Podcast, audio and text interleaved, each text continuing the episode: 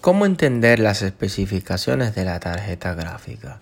En primer lugar, vamos a hablar de las tarjetas gráficas para portátiles.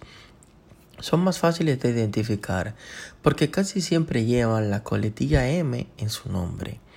Decimos así porque con la llegada de la serie GeForce 10 se ha eliminado esta coletilla, la cual vamos a encontrar en sus generaciones anteriores y en todas las tarjetas de AMD. Nvidia y AMD son los principales fabricantes de tarjetas gráficas para PC.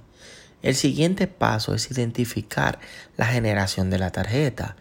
Para ello nos fijaremos en los primeros números. Cuanto más altos sean, más moderna es la tarjeta y generalmente más potente. Un ejemplo de esto sería la GeForce GTX 1060, que es más potente que la GeForce GTX 660. Un ejemplo en AMD Radeon RX 580 y AMD Radeon RX 540.